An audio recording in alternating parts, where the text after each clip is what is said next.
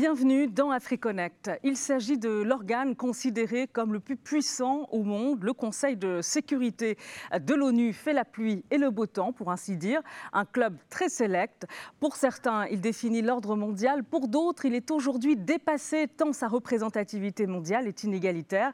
Il regroupe tous les continents au sens large, mais dans la réalité, c'est une autre histoire, on va le voir. Alors justement, pourquoi l'Afrique ne siège pas de façon permanente au Conseil de sécurité de l'ONU Pour en débattre, on se connecte tout de suite avec nos invités. On se connecte avec vous, Zakaria Fella. Vous êtes consultant international et ancien chargé des relations intergouvernementales à l'ONU. Euh, bonjour à vous et merci d'avoir accepté notre invitation dans AfriConnect sur RT en français. Merci. On se connecte également avec vous, docteur Ivekwa Meizo. Vous êtes économiste, directeur du think tank Afrocentricity. Bonjour. Merci euh, également euh, à vous euh, d'être avec nous dans AfriConnect. Bonjour, merci pour l'invitation. Bonjour à mon co débatteurs. Alors, ce Conseil de sécurité euh, onusien, il comporte euh, cinq membres euh, la Chine, les États-Unis, la Russie, la France et le Royaume-Uni. On le voit ici, dix membres non permanents également, avec un, mandat de deux ans, dix membres élus par l'Assemblée générale, dont trois pays africains. Il y a le Gabon, le Ghana et le Mozambique. Alors, on voit tous ces pays hein, qui sont membres non permanents de ce Conseil de sécurité euh, onusien. Mais euh, comment euh, on explique finalement l'absence de l'Afrique à la table permanente des grands de ce monde? Zakaria Fella la question est tout à fait pertinente, mais elle a sa réponse dans un contexte plus historique.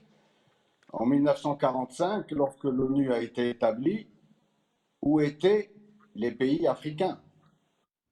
La, plupart, si ce n'est euh, l'intégralité des pays africains en 1945, étaient toutes des colonies, des grandes puissances qui aujourd'hui siègent, enfin en tout cas deux d'entre elles, la France et le, Royaume-Uni, étaient des colonies euh, qui n'avaient pas droit au chapitre.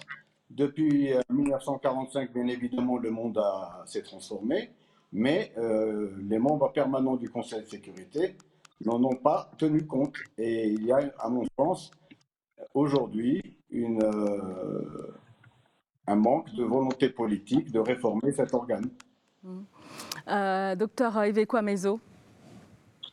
Tout à fait d'accord, c'est un problème historique. Non seulement il y avait la colonisateur, il y avait la colonisation, mais il faut se rappeler que certains pays étaient déjà indépendants. On peut discuter de la notion de souveraineté. D'autres pays, euh, l'Égypte, l'Éthiopie par exemple, le Libéria, mais bien sûr l'Afrique du Sud, tous ces pays n'était pas tout à fait d'accord avec tout ceci. Mais la réalité, c'est que il y avait les vainqueurs de la Seconde Guerre mondiale. Et tout ce beau monde euh, ben, estimait que c'était à eux de s'exprimer. Et donc, euh, l'ensemble de ces pays africains n'avaient tout simplement pas d'existence dans le cadre de l'ONU. Alors, je vous propose euh, d'entendre cette intervention à la tribune euh, de l'ONU. C'était en septembre 2022, lors de la 77e session euh, de l'Assemblée générale des Nations unies. Allocution d'Awatif Altidjani Ahmed Koiboro, qui était à l'époque secrétaire d'État tchadienne aux Affaires étrangères, un poste qu'elle a quitté en octobre 2022.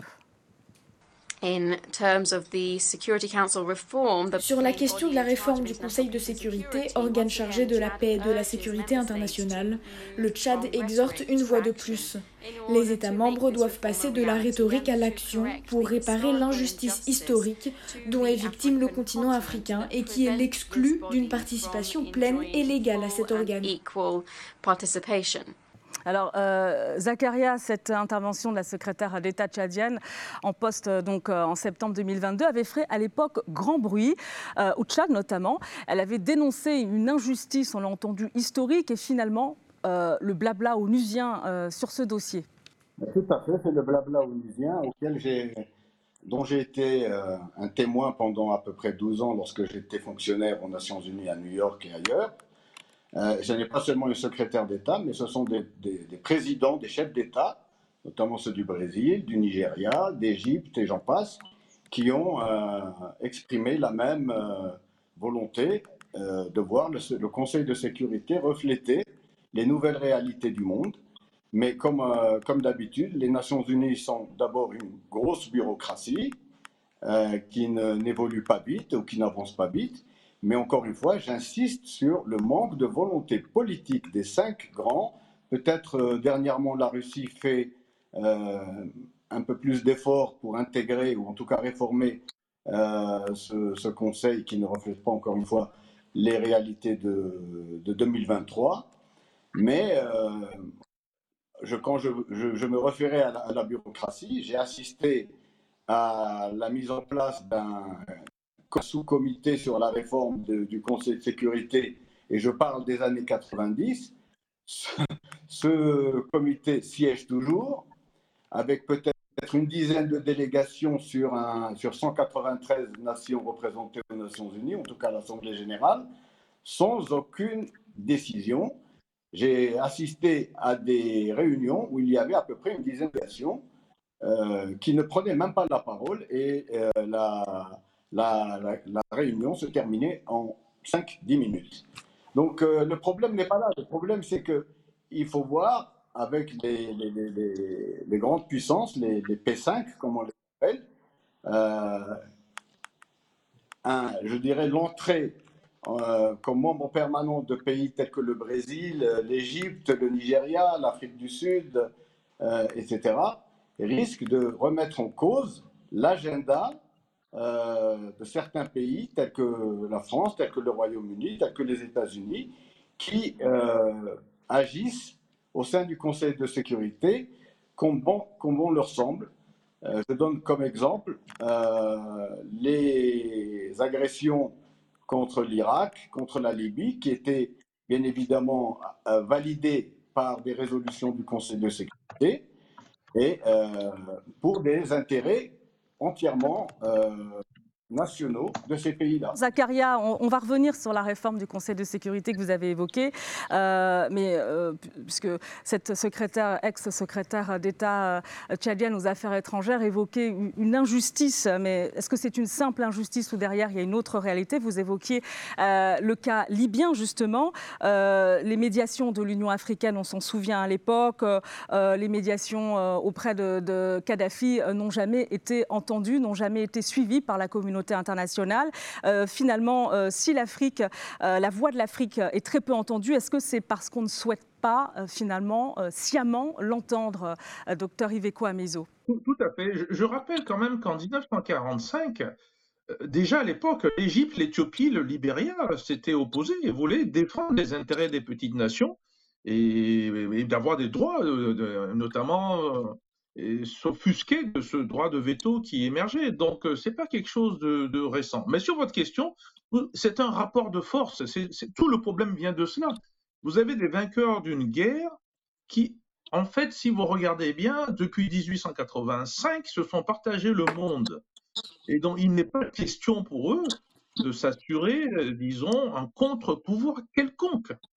Et donc, tout le système va être organisé pour faire semblant et c'est de là le, hic, le fondement même qui pose problème des Nations Unies. Euh, si les 56 pays africains aujourd'hui euh, sont peine en fait à s'organiser, peine à être représentés, c'est d'abord au fond peut-être une mauvaise compréhension du rapport de force et les enjeux de puissance. Il faut une puissance militaire, il faut une puissance économique. L'Afrique a les moyens, mais ne s'est pas donné les moyens collectivement pour le faire. Et donc, quelque part, elle subit un peu, indirectement bien sûr, puisqu'on a parlé, et je partage là la position des cinq États membres qui n'ont aucune volonté pour le faire, mais nous sommes dans un système de capacité de nuisance de voisins.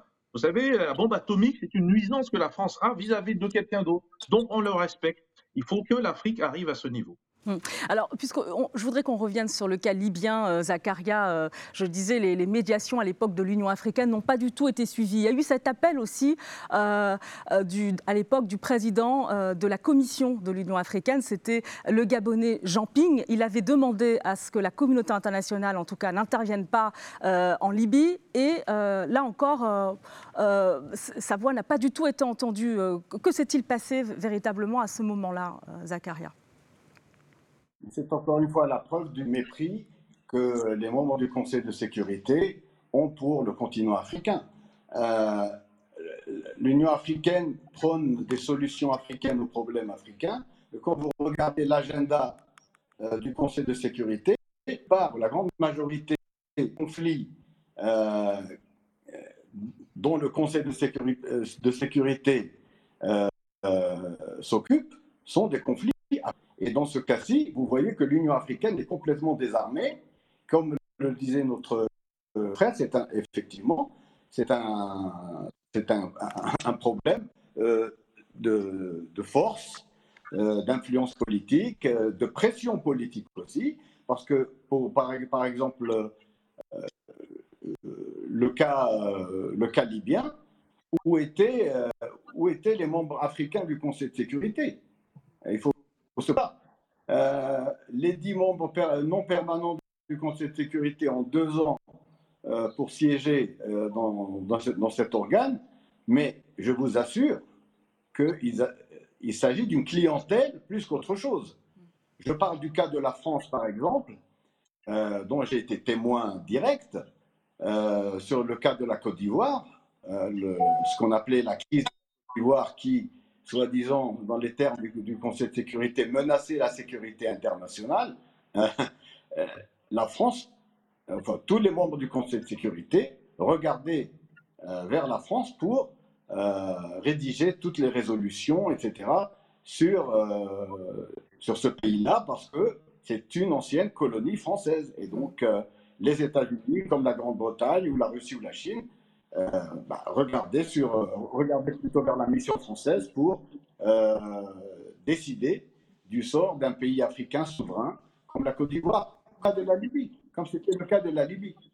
Et donc, encore une fois, je rejoins l'opinion de, notre interlocuteur, c'est que effectivement, il n'y a pas d'unité africaine vis-à-vis euh, d'une position commune pour faire entrer au sein du Conseil de sécurité un certain nombre de membres euh, au sein de cet organe. Et je parlais de puissances économiques telles que l'Afrique du Sud, du Nigeria, de l'Égypte, et malheureusement, euh, ça tombe dans l'oreille d'un sourd.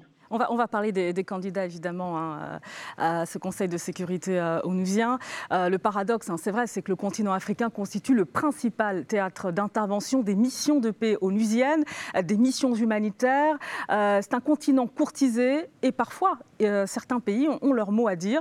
Et écoutez, à titre d'exemple, un court extrait de cette intervention malienne, c'était en octobre 2022, au Conseil de sécurité onusien, justement. Toujours dans ce chapitre sécuritaire, il est aussi, Monsieur le Président, il est surprenant que dans le cadre du récit factuel, le rapport du secrétaire général ait passé sous silence la saisine du Conseil de sécurité par le Mali le 15 août 2022 pour ce qui concerne les tentatives de déstabilisation et les violations répétées de l'espace aérien par les forces françaises. Voilà, un dialogue euh, franc et direct euh, euh, de la part de ce dirigeant malien. On se dit peut-être qu'avec l'arrivée enfin d'un ou deux nouveaux fauteuils permanents, ce genre d'intervention pourrait se multiplier, Yves. tout à fait, mais il y a plusieurs problèmes. Sur la Libye, il y a eu une résolution sur la Libye. C'est que les pays de l'OTAN n'ont pas respecté la résolution. La position de l'Union africaine de M. Jean-Ping euh, a été très claire. Il, s'agissait à l'époque simplement d'empêcher, tout simplement que le président Kadhafi euh, n'aille massacrer son opposition à Benghazi ou euh, Misrata. En réalité, c'était une opération tout simplement de démantèlement, de déstabilisation du pays et surtout de l'accaparement du pétrole. Ça, c'est pour ce qui est de la Libye. Je ne reviendrai pas sur le cas de la Côte d'Ivoire, où l'ONU aussi est intervenue, et dans des conditions qui arrangent toujours les membres permanents du Conseil de sécurité. Sur l'intervention malienne, là, nous sommes au fin fond de la notion de souveraineté d'un pays. Comment se fait-il que la France s'est arrogé, discrètement ou pas d'ailleurs, le droit de formuler les questions, la saisine du Conseil de sécurité?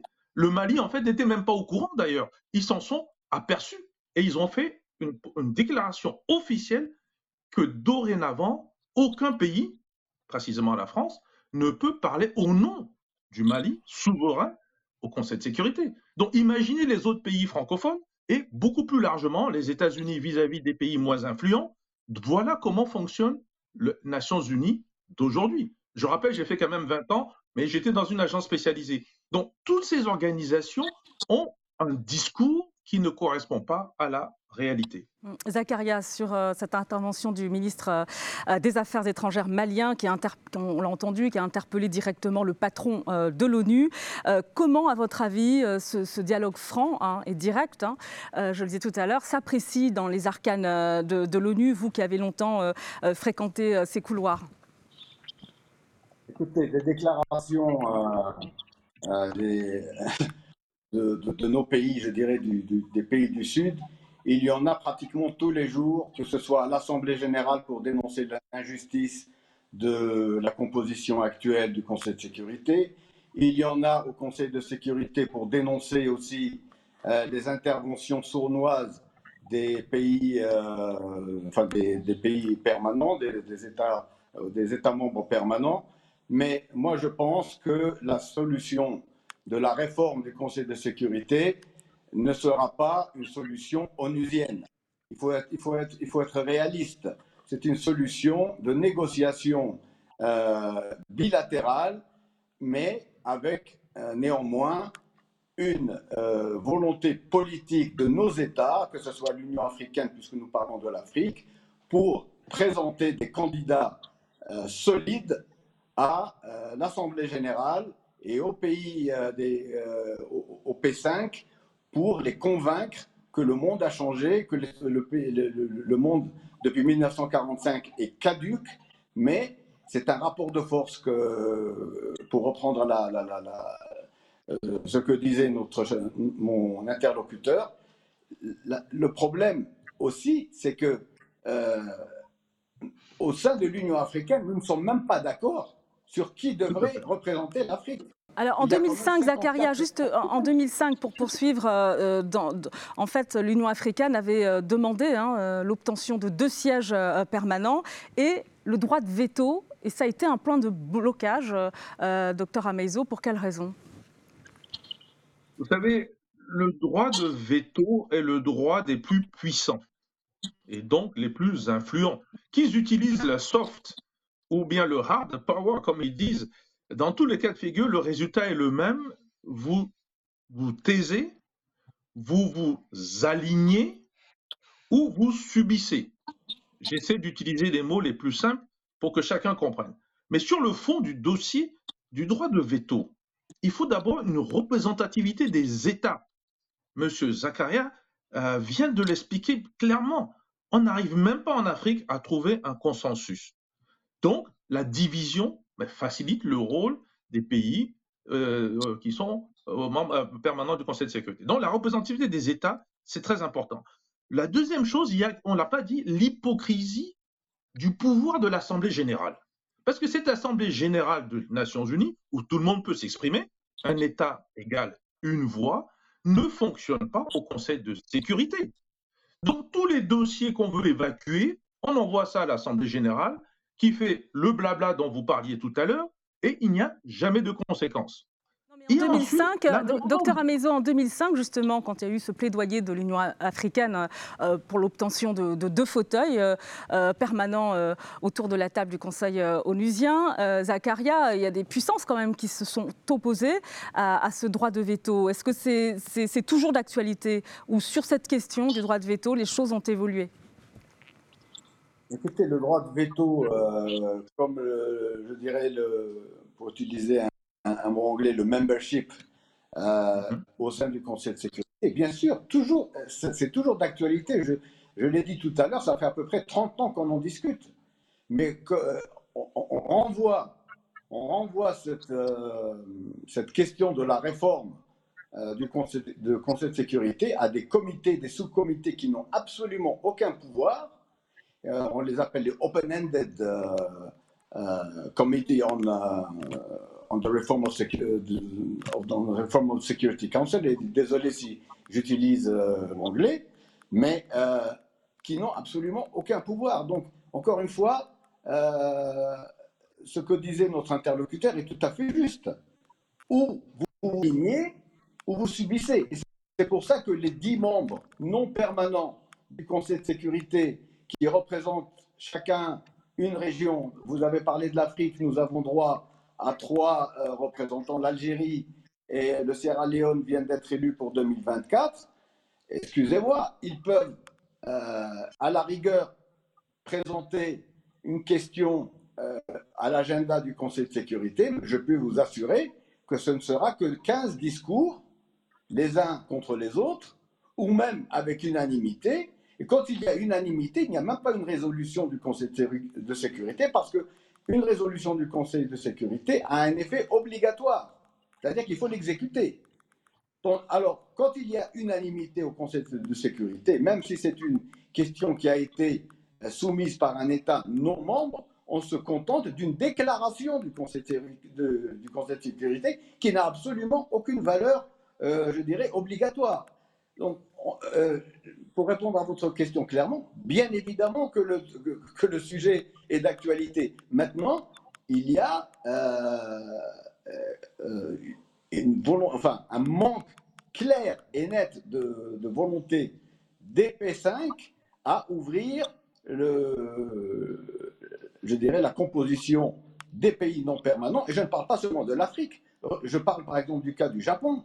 Regardez le cas de l'Allemagne, de l'Italie, qui tape, qui tape aux portes du Conseil de sécurité depuis des années, des dizaines d'années, mais qui n'y arrive pas non plus. Alors imaginez l'Afrique. Alors sur, la stratégie africaine, justement, pour finir, euh, euh, l'Union africaine a monté un groupe, on en parlait tout à l'heure, euh, dans le but d'obtenir deux sièges. Il s'agit du C10, le comité des dix chefs d'État et de gouvernement de l'Union africaine, donc sur cette réforme du Conseil de sécurité onusien. Alors on y trouve l'Algérie, la Sierra Leone, la Namibie, la Libye, le Sénégal, le Kenya, l'Ouganda, la Guinée équatoriale, la Zambie et le Congo-Brazzaville. S'agissant de cette stratégie africaine, elle fait le poids ou alors c'est de la poudre aux yeux, euh, docteur Amezo? Non, on ne peut pas parler de poudre aux yeux, mais hum, le problème de fond, on l'a dit au départ, le rapport de force. Bon, il s'agit de, tenter de stopper l'utilisation abusive du droit de veto, en réalité, euh, et faire que les propositions passent au niveau de l'Assemblée générale. Mais vous avez entendu ma position sur l'Assemblée générale tout à, tout à l'heure. Donc, en réalité, les Africains ont un problème simple n'ayant pas mis en place leur capacité d'influence, est-ce qu'ils doivent continuer dans la logique de ce Conseil de sécurité, donc de l'ONU? Et est-ce que oui ou non, ils pourront contribuer à réformer? De se poser la question si d'autres forces, la Chine, la Russie et d'autres, ne sont pas en train justement de créer une sorte d'ONU parallèle qui n'a pas encore une fonction réelle, mais qui fonctionne déjà. Alors justement, euh, dans ce contexte, Zacharia, de rééquilibrage mondial auquel faisait allusion le docteur Amezo, avec cet axe sud-sud de plus en plus fort, l'Afrique finalement doit-elle siéger impérativement au sein du Conseil de sécurité onusien ou alors construire une alternative parce qu'elle en a la possibilité, elle a des ouvertures maintenant avec cet axe sud-sud? Oui, je me réjouis de, de l'évolution du monde actuel vers un monde multipolaire, mais je continue à penser que, euh, que, le, que, les pays africains, que c'est un droit pour les pays africains et d'autres de siéger de manière permanente au Conseil de sécurité. Euh, pour terminer, euh, docteur Amezo et, Zacharia, juste une question très courte.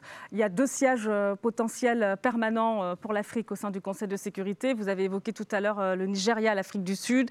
Il y a l'Égypte aussi, et puis on, voit le Sénégal un peu se positionner. votre pronostic? Si ça doit arriver un jour, hein, s'il doit y avoir euh, de postes permanents africains Oui, il, il ne faut pas faire de pronostic, mais il faut mettre en place une structure interne à l'Afrique de souveraineté et qui aussi est sur le non-alignement.